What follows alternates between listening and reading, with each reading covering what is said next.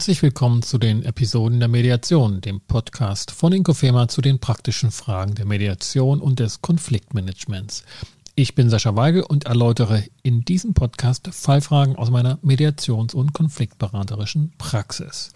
Ich stelle Konzepte und Modelle für die Mediation vor und betrachte sie aus unterschiedlichen Perspektiven. Das ist Folge 8, wenn eine Konfliktpartei einfach nicht will, aber muss. Möglichkeiten, mit Widersprüchlichkeiten umzugehen. Niemand kommt gerne in eine Mediation, außer vielleicht die Mediatorinnen. Wohl kaum aber die Konfliktparteien. Für diese mitten im Konflikt sich befindlichen Parteien ist die Mediation bestenfalls die größte Hoffnung oder auch das kleinste Übel, je nach persönlicher Perspektive. Und nur auf dieser Hintergrundfolie können wir überhaupt von Freiwilligkeit sprechen, dass Parteien in eine Mediation gehen und sich mit einem Mediator, den sie vielleicht gerade erst kennengelernt haben, über ihren Konflikt, über ihre Sichtweisen und über ihre persönlichen Unsicherheiten und Ungewissheiten, wie dieser Konflikt ausgehen wird, zu reden bereit sind. Nirgends wird das deutlicher bei langjährigen Konfliktbeziehungen also typischerweise in Familien oder am Arbeitsplatz. Streitigkeiten in der Arbeits- und Wirtschaftswelt sind dafür prädestiniert, deutlich zu machen, dass Freiwilligkeit in der Mediation bei Konfliktparteien nicht bedeuten kann, dass man gerne eine Mediation durchführt und dass man richtige Lust verspürt, wenn man früh aufsteht, dass endlich diese Mediation beginnt. Der Preis, dem nämlich die Konfliktparteien zahlen müssen, wenn sie nichts unternehmen und nicht in eine Mediation gehen, erscheint in dem Moment einfach höher, sodass eine gewisse Bereitschaft und Freiwilligkeit für ein solches Verfahren geschaffen ist. Der Versuch in der Mediation, die Dinge zu regeln, erscheint vorzugswürdig. Aber wir können nicht wirklich davon ausgehen, dass die Parteien mit Lust und Laune in die Mediation kommen. Folgender fast schon skurriler Fall aus meiner Mediationspraxis kann das verdeutlichen.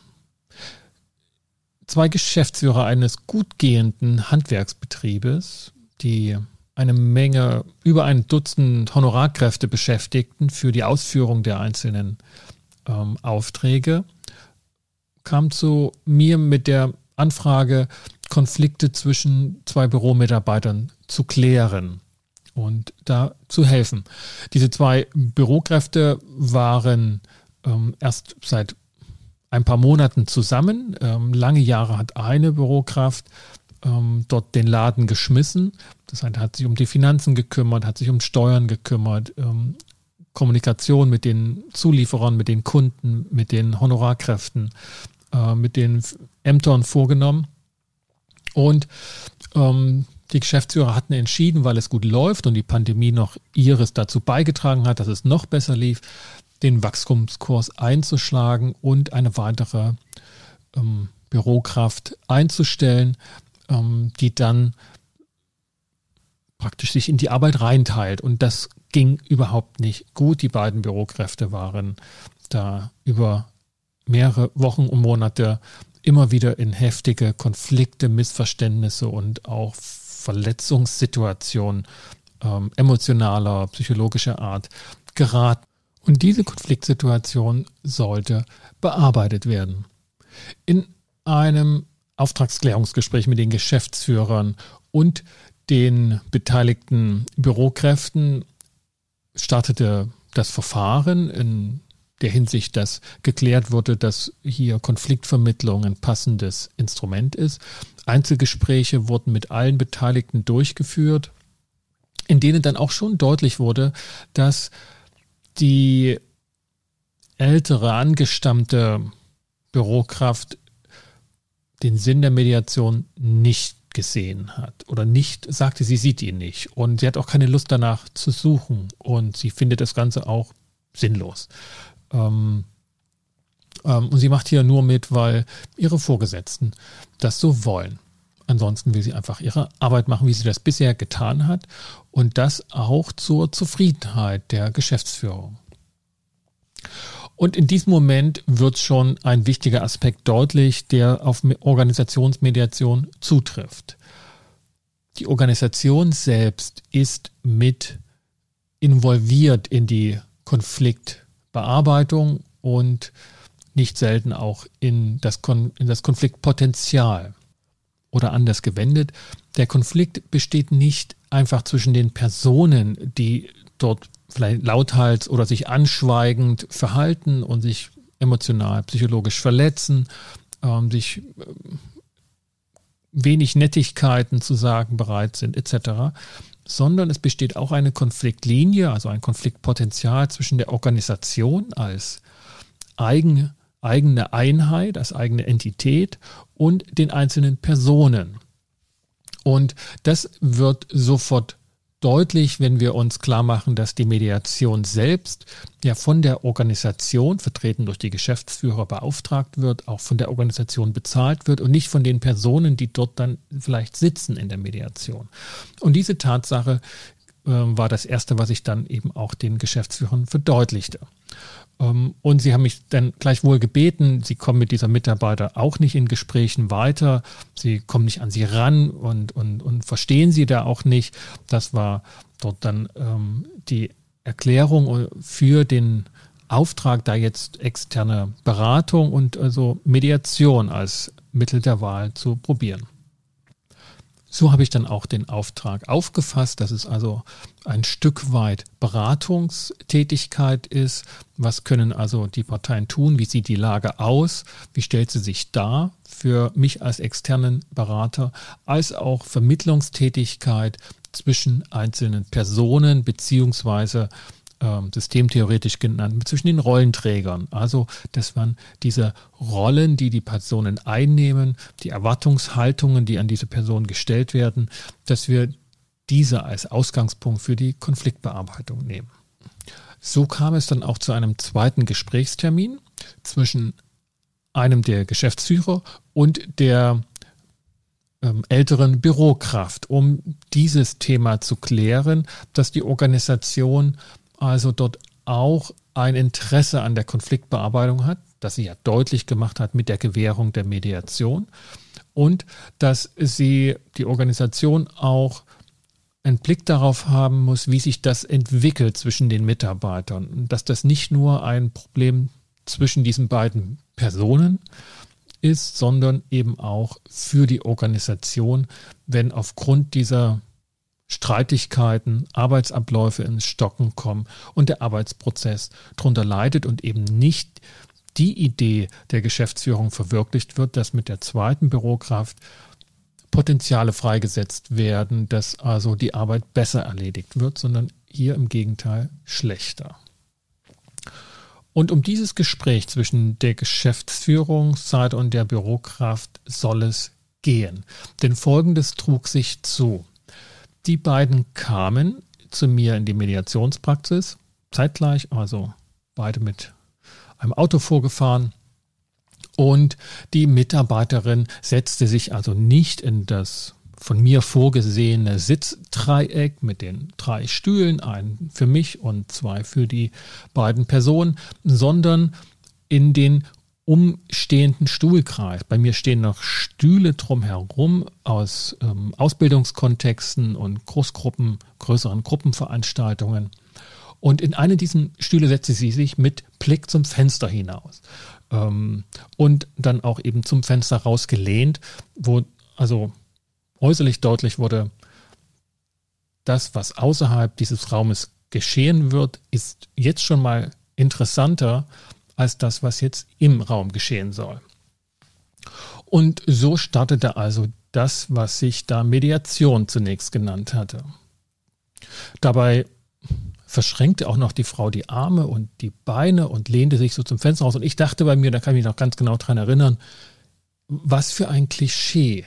Also wenn jemand deutlich machen will, dass er nicht mit mir oder mit anderen reden will, dass er dann Arme und Beine verschränkt und wegguckt das ging mir noch so durch den Kopf, aber natürlich ähm, hatte ich dafür jetzt nicht viel Zeit, mich darauf äh, zu konzentrieren. Was war also weiterhin vorgefallen? Was konnte ich jetzt als Mediator unternehmen? Zunächst mal, ich hätte die Mediation beenden können. Ähm, natürlich, ne? Ähm, wenn das hier schon eine Mediation ist oder eine werden soll, dann hätte ich sagen können, so kann ich nicht arbeiten. Ne? Also wenn jemand nicht ähm, mitmachen möchte, ähm, das also Verfahren, was ich vorschlage, was ich initiiere, nicht äh, bereit ist mitzugehen, dann war es das. Ne? Hätte ich mich höflich bedanken können. Ne? Das ist Ihre Mediationsveranstaltung. Wenn Sie nicht wollen, dann kann ich auch äh, nicht vermitteln und dann brauchen wir nicht weitermachen. Um, und das wäre es gewesen. Das Recht hätte ich dazu gehabt, als Mediator natürlich diese Mediation zu beenden, wenn ja keine Einigung in Aussicht stünde und eine derartige Bereitschaft nicht mitzumachen, äh, legt das relativ nah. Ähm, das habe ich nicht gemacht. Ich habe das eher als Verhandlungsauftakt gesehen. Und wie das so ist bei Verhandlungen, ne, die gehen ja mit einem Nein los und ähm, nicht mit einem Ja. Also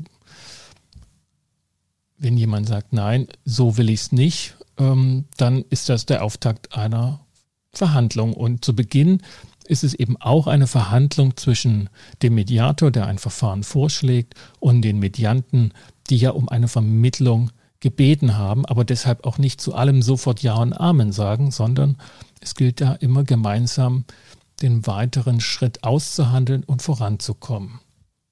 Also habe ich den äh, Prozess nicht abgebrochen, sondern fortgeführt. Hätte ich den fortführen dürfen, angesichts dessen, dass die Mediantin und hier also die Bürokraft gesagt hat, ich mache doch dieses Verfahren nur, weil mein Chef mir das gesagt hat, aber persönlich sehe ich darin gar keinen Sinn. Und ich habe auch keine Lust, den Sinn danach zu suchen. Ich will lieber meine Arbeit machen und ich bin hier nur da, weil das mein Chef gesagt hat. Dann hätte ich auch dort äh, das Thema Freiwilligkeit auf den Tisch bringen können und, und prüfen können für mich als Mediator, sind die Parteien hier freiwillig da oder sind sie unter Druck gesetzt? Kann ich mich auch wieder entscheiden, ne? ja, unter Druck gesetzt, weil der Arbeitsvertrag, die Abhängigkeit des Beschäftigten, der Beschäftigten hier genutzt wurde und müsste dann das Verfahren abbrechen wegen mangelnder Freiwilligkeit. Oder aber ich sage, hm, naja, äh, mit dem Arbeitsvertrag äh, wird auch unterschrieben, konkludent, wie Juristen sagen, dass ähm, Konflikte konstruktiv und kooperativ bearbeitet werden. Und der Chef hat sich ja bereit erklärt, auch die andere Mitarbeiterin hat sich bereit erklärt, darüber zu sprechen, was ist denn vorgefallen, was geht einem da durch den Kopf und wie kann es denn anders gehen. Also diese Kooperationsbereitschaft ähm, inkludiert mit, zumindest das Verfahren auch einer Mediation, einer externen Unterstützung zu beginnen. Ich habe mich entschieden, das ähm, Verfahren fortzuführen, aber nicht dieses Thema Freiwilligkeit so explizit ähm, zu diskutieren, weil mir schien, dass das einfach in eine Sackgasse führt und man sich dann über die juristische Auslegung des Begriffs der Freiwilligkeit da unterhalten müsste, was nicht ähm, förderlich ist. Was blieb mir also übrig zu tun, wenn ich eben nicht über juristische Auslegungen diskutieren wollte, wenn ich nicht dozieren wollte, wie man eine Mediation durchzuführen hat als Mediant, auch nicht überreden wollte, dass das doch ganz hilfreich wäre, das zumindest mal zu probieren oder auch nicht mich empören wollte, dass es doch unhöflich ist, ähm, zu einem Gespräch zu kommen und dann demonstrativ nicht mitmachen zu wollen und dass ich das nicht gehörte. Das sind alles also Möglichkeiten gewesen, die für mich nicht in Frage kommen und die ich auch nicht empfehle, weil sie ein Missverhältnis zwischen der Mediationsperson, der Mediatorin, dem Mediator und dem Medianten schafft, als wenn es so um eine Schulbank ähnliche Situation geht. Nein, ich habe Folgendes gemacht. Ich habe die Dame bei ihrem Wort genommen. Sie ist in dem Raum gewesen. Sie wollte auch nicht rausgehen. Sie wollte also mitmachen und mitmachen in dem Sinne, dass sie also anwesend ist. Aber sich nicht zwingen lassen wollte, etwas zu sagen. Und das kennen wir ja aus Kommunikationsseminaren hinlänglich, bei denen auf den Umstand deutlich aufmerksam gemacht wird. Wir haben einen Mund und zwei Ohren und wir können also den Mund verschließen, sodass wir nichts sagen, aber nicht die Ohren, dass wir nichts mehr hören. Und in Konflikten wird es ja häufig kolportiert. Es kommt mehr aufs Zuhören an als aufs selber sagen, was man denkt oder was man für eine Meinung hat.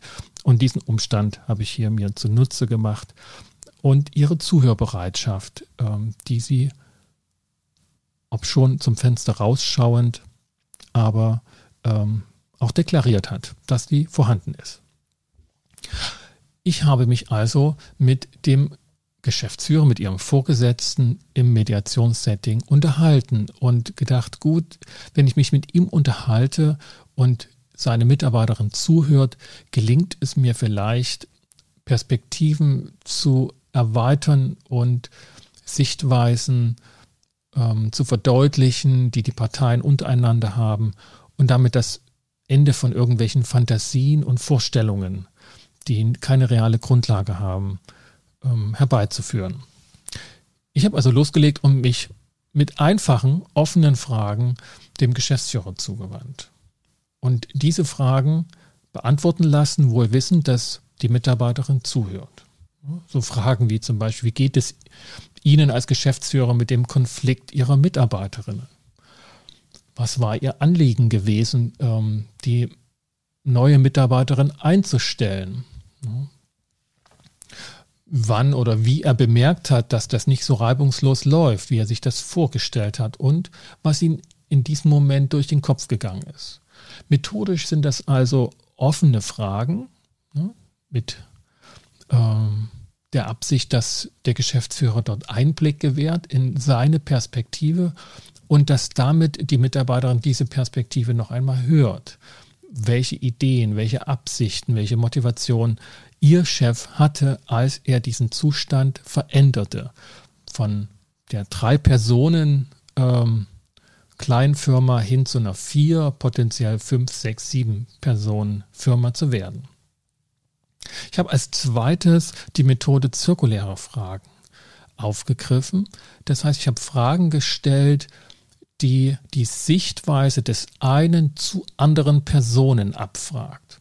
Das ist natürlich ein wenig riskant, manchmal auch provozierend, bringt vor, allem aber eine Dynamik in diese Gesprächssituation, die ja doch sehr festgefahren war. Das war mir schon deutlich. Diese Mediation, ähm, bei der eine Person nicht im Kreis sitzt, die eigentlich die Mediation mit verantwortet als Konfliktpartei, ähm, hört nur zu. Da schienen mir zirkuläre Fragen ganz passend. Also Fragen zum Beispiel wie, was glauben Sie, Herr Geschäftsführer, was Ihre Kollegin antworten würde auf die Frage, weshalb sie das Gespräch verweigert? Da kommt es mir also nicht so sehr darauf an, dass der Geschäftsführer weiß, was die Frau sagen würde, sondern wie er sie halt einschätzt. Und das ist wiederum interessant für die Mitarbeiterin. Mir ging es also nicht darum zu wissen, was die Frau sagen würde, sondern ich wollte sie hören lassen, was ihr Chef davon denkt. Oder eben Frage wie, was meinen Sie, Herr Geschäftsführer, ne? was wünscht sich Ihre Bürokraft, Ihre angestammte über Jahre hinweg für sie arbeitende Bürokraft von Ihnen als Arbeitgeber in der jetzigen Situation? Was meinen Sie, was sie braucht? Und ob er da jetzt das Richtige sagt, ist, zwei, ist einerlei. Ähm, wenn er das Falsche sagt, dann ist sie leicht hm, provoziert, das zu korrigieren. Und dann müsste sie sich aber entschließen, ins Gespräch einzugreifen. Zum Schluss habe ich auch in dem Gespräch mit der Geschäftsführung ähm, Fragen gestellt, die vor allen Dingen die Zukunft betreffen und nicht so sehr die Vergangenheit, also wie das gekommen ist und was er wollte, sondern eher, was, was er jetzt ins Auge gefasst hat und worum es ihm jetzt geht. Ne? Also, ähm, wozu sind Sie bereit als Geschäftsführer in der jetzigen Situation, die doch recht verfahren ist? Ne?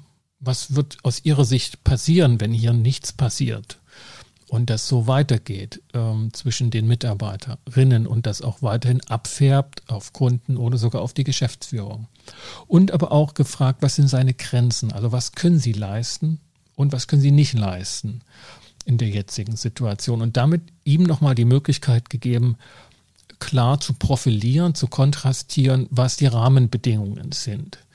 Denn bei aller Verpflichtetheit gegenüber dieser Mitarbeiterin, auch zu Dank verpflichtet, hat der Geschäftsführer, aber auch die Geschäftsführung ähm, mit ähm, dem, dem Partner natürlich auch Grenzen. Und die war es wichtig, nochmal aufzuzeigen.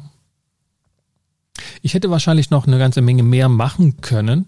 Ähm, und wenn Sie da Ideen haben, was Sie sofort gemacht hätten bei der Situation, wie sie sich jetzt äh, vom Hören sagen Ihnen darstellt, liebe Zuhörerinnen und Zuhörer, dann lassen Sie mich und uns als äh, Hörergemeinschaft das auch wissen. Schreiben Sie in die Kommentare oder schreiben Sie mir eine E-Mail, was noch möglich gewesen wäre in dieser Situation, wenn eine Partei zwar anwesend ist und auch Zuhören ähm, ähm, die Bereitschaft dafür erklärt hat, aber eben nicht mitsprechen wollte und sich demonstrativ wegdreht. Was wären noch kreative Methoden für Mediatorinnen und Mediatoren, die in dieser Situation möglich gewesen wären und die ich jetzt noch nicht genannt habe? Soweit für dieses Mal. Ich bedanke mich, dass Sie mit dabei waren. Beim nächsten Mal geht es hier um Verlaufsfragen in Mediation und wie Konfliktbearbeitung prozesshaft gestaltet werden kann. Speziell um das Thema, dass in der Konfliktvermittlung zunächst die Differenzen deutlich offengelegt werden müssen und nicht zu früh Einigkeit und Gemeinsamkeit hergestellt werden darf, damit es tragfähig wird. Für den Moment bedanke ich mich, dass Sie mit dabei waren. Bleiben Sie uns gewogen. Kommen Sie gut durch die Zeit. Ich bin Sascha Weigel. Bis zum nächsten Mal.